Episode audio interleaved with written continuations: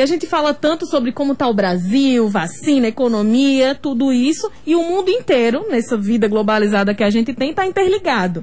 E para falar mais sobre tudo isso, estamos em linha com o doutor em ciência política, o professor do curso de Relações Internacionais da Universidade Estadual da Paraíba, Felipe Reis, já agradecendo a sua participação conosco, professor. Desejando um bom ano novo, né? Começando esse ano de 2021. Como está o Brasil diante do mundo no atual momento? Olá, Edna. Boa tarde, bom dia. Muito obrigado pela participação. Feliz ano novo para todos vocês. Olha, eh, nesse aspecto da, da luta contra o Covid e, e no processo de vacinação, o Brasil está no final da fila. Então, vários países já iniciaram o processo de vacina, eh, se adiantaram nas negociações com as diferentes farmacêuticas que estavam trabalhando para elaborar a vacina e o governo brasileiro ficou atrás. Então, até mesmo quando a gente compara o Brasil com os países da América Latina, é, estamos na parte de trás dessa fila. Né? Outros países já se adiantaram, tomaram algumas medidas de negociação com as diferentes farmacêuticas, levaram o assunto mais a sério e, portanto, estão mais próximos de conseguir essa vacinação para a sua população. No nosso caso, estamos mais atrasados e não sabemos exatamente o que é que, como é que vai ser, porque o, o Ministério da Saúde não dá é, umas informações muito claras a esse respeito. E como é que fica, nesse caso, as, as outras relações do Brasil com o exterior, de, de venda de produtos, de compra de produtos, relações comerciais ficam comprometidas por conta dessa demora na compra de vacinas?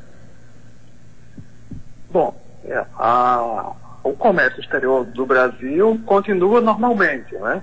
O Brasil, inclusive, vai fechar o ano de 2020 com um saldo positivo na balança comercial. No entanto, esse saldo positivo se deve a uma redução da importação. O que é que significa isso? Que a economia brasileira está crescendo menos, né? estamos numa, eh, numa recessão e, portanto, as empresas nacionais compraram menos e tanto nós exportamos menos quanto também compramos menos, ou seja, importamos menos e exportamos menos. Mas como a queda nas compras do exterior foi maior, então mantivemos um saldo positivo da balança comercial. Então é bom a gente entender isso. O saldo é positivo, mas se deve a uma redução da atividade econômica, ou seja, por conta da, do enfraquecimento da economia brasileira. Com relação a, a, a negociação para compra de, de material para o combate ao Covid, aí isso se deve à falta de iniciativa né, do governo em estabelecer esses contatos de forma mais é, precisa e, e, e, em tempo para conseguir essas, essas, é, o material necessário. Doutor Felipe, Marcos Tomás falando, bom dia. É, eu não sei se você teve acesso a essa informação já, mas eu vi agora há pouco que o governo chinês anunciou a suspensão das importações de carne suína da empresa Aurora, aqui do Brasil, né? É, uma das grandes empresas de frios e laticínios, tradicionalmente é, originadas em Santa Catarina, aqui no Brasil. E a China é o maior comprador de carne suína do Brasil, né? Então, assim, acredita que isso pode, e, e é inclusive associado à medida do governo chinês, a, a, surtos de coronavírus e tudo mais. Acredita que essa, é, é, é, essa postura do governo chinês né, pode se estender a outros setores, ou pode de repente se tornar tendência? E o quanto acredita também isso a de repente uma, uma inabilidade política do governo brasileiro, ou, ou né, exatamente, muitas vezes até atacando o próprio governo chinês? O quanto disso é, é, é postura do governo chinês de, de real cuidado, zelo né, com, com as com questões sanitárias e o quanto disso pode ter de carga política também? É, é uma, é uma, Marcos, é uma mistura dessas questões que você levantou. É, quando o governo federal não toma com seriedade né, um assunto como esse, isso acaba por influenciar também os setores privados. Então, é possível que isso tenha aí uma parcela de cunho político, né, por a empresa, no caso a Aurora, não ter tomado as medidas sanitárias que são necessárias para evitar que o, o seu produto exportado é, tenha, seja contaminado. Né? Então, é, claro que isso aí é, é, uma questão técnica que pode ser, que pode ser é, é, é, superada. É, na minha leitura, isso tem a ver com uma questão técnica, né? porque o interesse da China e das empresas chinesas é obter o produto de, do qual eles, eles precisam. E no caso, a carne brasileira é um deles. Então, em princípio, a economia chinesa e as empresas chinesas querem comprar carne brasileira, mas querem comprar essa carne com segurança. Então, obviamente que caso as empresas exportadoras brasileiras não tomem os devidos cuidados que são necessários, especialmente agora, com, nessa época de Covid, essas empresas serão prejudicadas. Então, eu vejo aí como uma questão, é, em primeiro lugar, técnica, mas obviamente que essa talvez falta de cuidado é, seja influenciado, sem dúvida, pela posição do governo federal. É, a gente tem acompanhado que, naturalmente, a pandemia causa, tem causado problemas econômicos, recessão de, no mundo todo, né?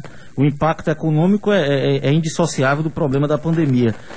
Mas no Brasil saiu uma pesquisa hoje do Datafolha que apontava que 70% dos quase 70%, 69% dos brasileiros não vislumbram uma melhora econômica é, é, nesse ano de 2021. É, como, como você analisa a situação econômica do Brasil, a perspectiva do Brasil em relação aos outros países do mundo? A nossa capacidade de recuperação em comparação com os outros países? A minha avaliação não é positiva, é mais negativa, porque nós temos à frente do nosso Ministério da Economia né, o, o, um ministro é, que, não, que não pensa digamos, no, no todo, né? O, o nosso ministro da Economia é, é um, um, ministro que, que traz uma, uma retórica neoliberal, né, que está muito mais preocupado com as questões do mercado financeiro do que da economia real. Então, isso se reflete, obviamente, no desempenho da economia brasileira. Numa época de recessão, o mais importante é que haja a intervenção pública para voltar a recuperar a economia. E foi o que nós vimos na maioria dos países que conseguiram é, minimizar os efeitos da pandemia. Como você relatou corretamente, a pandemia é, afetou negativamente a economia mundial. Mas, em função das respostas que cada país deu, a sua saída da crise foi maior ou menor. No caso do Brasil, como não houve essa postura é, de entender que a, a, numa época de recessão é necessário que o governo é, utilize o, os, seus, os seus mecanismos que estão a seu, a seu dispor para recuperar a economia, é óbvio que, no nosso caso, a, recuperação da economia brasileira vai ser muito lenta, se é que vai haver mesmo. Né? Porque é, é, o, o, setor, o setor privado só investe tiver a expectativa de que vai, vender, que vai vender os seus produtos e serviços. Ora, se nós temos uma demanda altamente reprimida, né, o desemprego aumentando, é difícil que essa expectativa de venda aumente aos olhos do empresariado nacional. Portanto, se não houver uma intervenção pública para fomentar essa demanda e, aí, e assim é, aumentar a expectativa de venda do setor privado, nós não vamos sair dessa crise nem tão cedo. Nesse sentido, a gente pode associar essa questão toda ao fim do auxílio emergencial também compromete é, a demora nessa recuperação? Sem dúvida. A, a, o, o, auxílio emergencial é, é, fundamental numa hora como essa. Né? Ou seja, se nós temos um aumento do desemprego, a massa salarial na economia nacional está deprimida. Portanto, é fundamental que nós tivéssemos a preservação e até o aumento do auxílio emergencial para tentar recuperar a economia. Se a, a, a medida é justamente com o fim do auxílio emergencial, nós o que estamos fazendo é uma medida para fomentar a manutenção da crise econômica na economia brasileira. A gente acompanhou, desculpa Marcos, a gente acompanhou que no ano passado foram aprovadas algumas medidas pelo Congresso Nacional de auxílio a empresas também de pequeno porte e empresas de médio porte para manutenção dos empregos, suspendendo contratos, enfim, medidas que auxiliaram naquele momento, mas que já terminaram também. O ano de 2020 terminou, acabou o decreto de calamidade pública nacional e essas medidas também acabaram. O que pode ser feito nesse momento?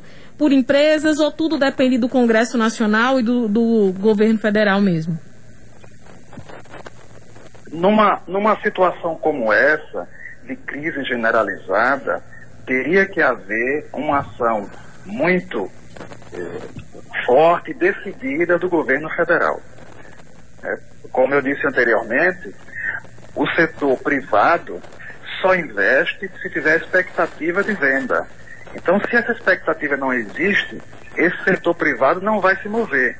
O consumidor, por seu, do seu lado, é, vai é, adiar compras que seriam mais voltosas, né? porque não sabe se o, aquele emprego que ele tem vai se perdurar no tempo. Ele pode também estar num trabalho que, a, que agora está tá recebendo menos do que recebia antes. Então, tanto o consumidor quanto os empresários estão em compasso de espera. A única força que pode fazer mudar essa lógica é o governo, através de medidas de incentivo à economia e de é, é, facilitação para aumentar os empregos, para aumentar a massa a salarial e a, e a renda, no caso, através das, da, desse auxílio emergencial. 11:44 aqui no Fala Paraíba, a gente está conversando com Felipe Reis, doutor em ciência política, professor do curso de Relações Internacionais. Felipe, vamos expandir um pouco a abordagem para além pandemia, né? Eu queria é, é, primeiro que você pudesse nos, nos desenhar uma, uma percepção da imagem do Brasil lá fora em torno dessa postura de colisão né, que a gente vê o governo federal praticando desde, desde o início do, do governo Bolsonaro, com vários incidentes diplomáticos, inclusive, relacionados a isso. O último deles e, e é, a, a, demora, o, a, o, não reconhecimento do resultado das eleições dos, nos Estados Unidos, o próprio a questão de tentativa de nomeação do próprio filho enquanto embaixador, os conflitos com a China, o quanto esse, esse, esse tipo de postura quase beligerante em relação aos outros países, em termos ideológicos, pode é, comprometer ou causar um retrocesso aos avanços que o Brasil, por exemplo, teve na representatividade junto a, a, aos grupos principais dos países, né, nas organizações e tudo mais. Olha, esse, esse prejuízo já foi causado. É, nós temos um chanceler das relações exteriores, que em vez de trazer uma imagem positiva para o Brasil, nos traz uma imagem negativa. Né? As declarações do Ernesto Araújo são de fato desastrosas. É, a relação que Bolsonaro criou com Trump foi uma relação de subserviência em troca de nada. E quando Joe Biden é, ganha as eleições, é como se é, Bolsonaro ficasse sozinho. Com relação à União Europeia, nós vemos isso também claramente. Ah, Portugal assumiu agora, nesse semestre, que começa agora em janeiro, a presidência da União Europeia. Fez um discurso na tomada de posse e privilegia nesse momento a sua relação com a Índia muito mais do que com o Brasil e com o Mercosul. Então, o Brasil não foi nem citado na, nessa, nessa, nessa fala. É, a posição de Bolsonaro com relação à proteção ambiental é uma posição muito negativa no exterior, o que prejudica inclusive os interesses privados das empresas exportadoras. Então, o estrago tem sido muito grande na imagem do Brasil no exterior. E isso tem, de fato, se repercutido nas questões econômicas, como é o caso da União Europeia, que é, não, não se move nesse momento, com nenhum, não, não demonstra nenhum interesse para voltar a ter as reuniões anuais com o Mercosul, justamente por conta dessa posição é, do Brasil é, muito distante do entendimento do que, do que é a, a, a defesa do meio ambiente, é, o respeito aos direitos humanos. Então, tudo isso, questões políticas, se refletem nas atividades econômicas também. O senhor acha que esse reflexo todo na economia pode fazer com que o governo federal mude essa postura nesse ano, a partir desse momento, na tentativa de se recuperar economicamente? Me parece que o governo federal não se moverá da posição que já demonstrou que, que tem.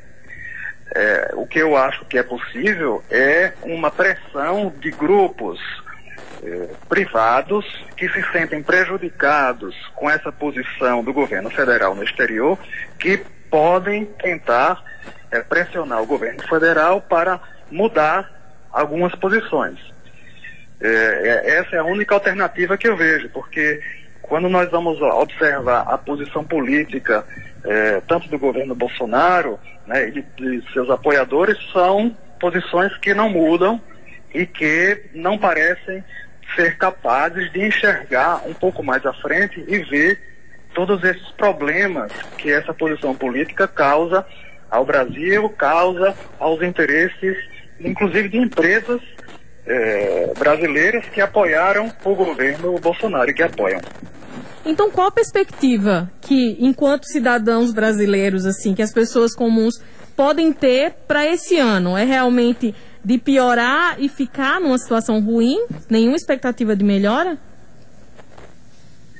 Olha, é uma pergunta difícil essa, viu? Porque é, aí a, a minha expectativa pessoal com relação a, ao governo eh, brasileiro é que eu não, não vejo que esse governo consiga eh, eh, demonstrar um entendimento do, de como lidar com essa crise. Portanto, eu vejo que a gente vai ficar num compasso de espera, aí, a não ser que esses grupos privados passem a pressionar o governo para tomar medidas um pouco diferentes mas mesmo assim acredito que são que seriam medidas é, mais pontuais. Né? É, por outro lado, o setor financeiro, que é um setor mais forte hoje na economia, né, que está tomando as rédeas, o setor ligado aos bancos, às seguradoras, é um setor que está muito satisfeito com essa situação, porque ainda que a economia real esteja muito fraca, não esteja crescendo, o, o setor financeiro está ganhando muito dinheiro.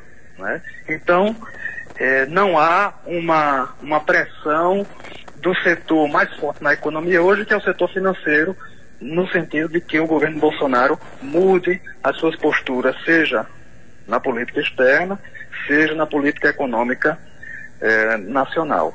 Aqui então, no... nesse aspecto, eu não sou muito otimista com essas mudanças. Aqui no Brasil, a gente acompanhando né, várias ações que foram tomadas, acatadas pelo governo federal no ano passado, foram decisões votadas no Congresso Nacional, que desde o mês de dezembro, ou enfim, final de novembro, está mais preocupado com as eleições para mesa diretora de Câmara e de Senado que aconteceram só em fevereiro do que em, enfim, garantir prorrogação de auxílio emergencial e outras medidas para a população. O senhor acha que é um passo importante essa eleição realmente, o presidente Jair Bolsonaro, por exemplo, já tem um candidato que ele apoia para a Câmara dos Deputados, que é efetivamente o presidente da Câmara que vai tomar conta daqueles pedidos de impeachment, é quem vota e quem coloca em pauta várias questões que dizem fazem relação é, com economia e com, com cuidados e gastos em relação à pandemia nesse momento, investimentos em saúde. O senhor acha que passa também por essa eleição de Câmara e Senado? Ou realmente a perspectiva é essa que o senhor disse pessoalmente, de, de ser negativa mesmo? E depender só desse empresariado fazer essa pressão? É, a eleição para o presidente da Câmara é muito importante. No entanto, nós estamos com é, os mesmos deputados. Né? São os deputados que a Câmara que, que aprovou as medidas é, que foram tomadas pelo governo Bolsonaro. Então, apesar de haver a possibilidade de mudar a presidência da Câmara, é, não vejo grande possibilidades de mudança de política, haja vista que esse Congresso, que, que, que foi eleito em 2018, é um Congresso que tem apoiado as medidas do ministro Paulo Guedes. É, então, não, não vejo como é, é, seja possível fazer uma mudança importante. A mudança importante seria mudar esse Congresso, né? mudar os, os representantes. E nesse aspecto é, é uma, uma questão é muito importante, que é a, a eleição dos parlamentares, né? Ou seja, o, o executivo brasileiro precisa sempre governar com o apoio do Congresso. E o, o, Congresso Nacional, nesse caso, hoje no Brasil, tem apoiado essas medidas do, do ministro Paulo Guedes. Então é difícil que nós tenhamos mudanças assim importantes. Nós podemos ter mudanças menores, talvez em alguns aspectos políticos, mais superficiais mas com relação a mudanças importantes que tenham assim repercussões profundas na economia, nós não podemos é, vislumbrar, haja vista o Congresso que nós temos hoje em Brasília. Queremos agradecer muitíssimo a sua participação conosco, professor Felipe Reis, trazendo essa análise importantíssima sobre as, as relações do Brasil com o exterior e também essa questão interna aqui. Muito obrigada e boa tarde para o senhor. Muito obrigado também, boa tarde.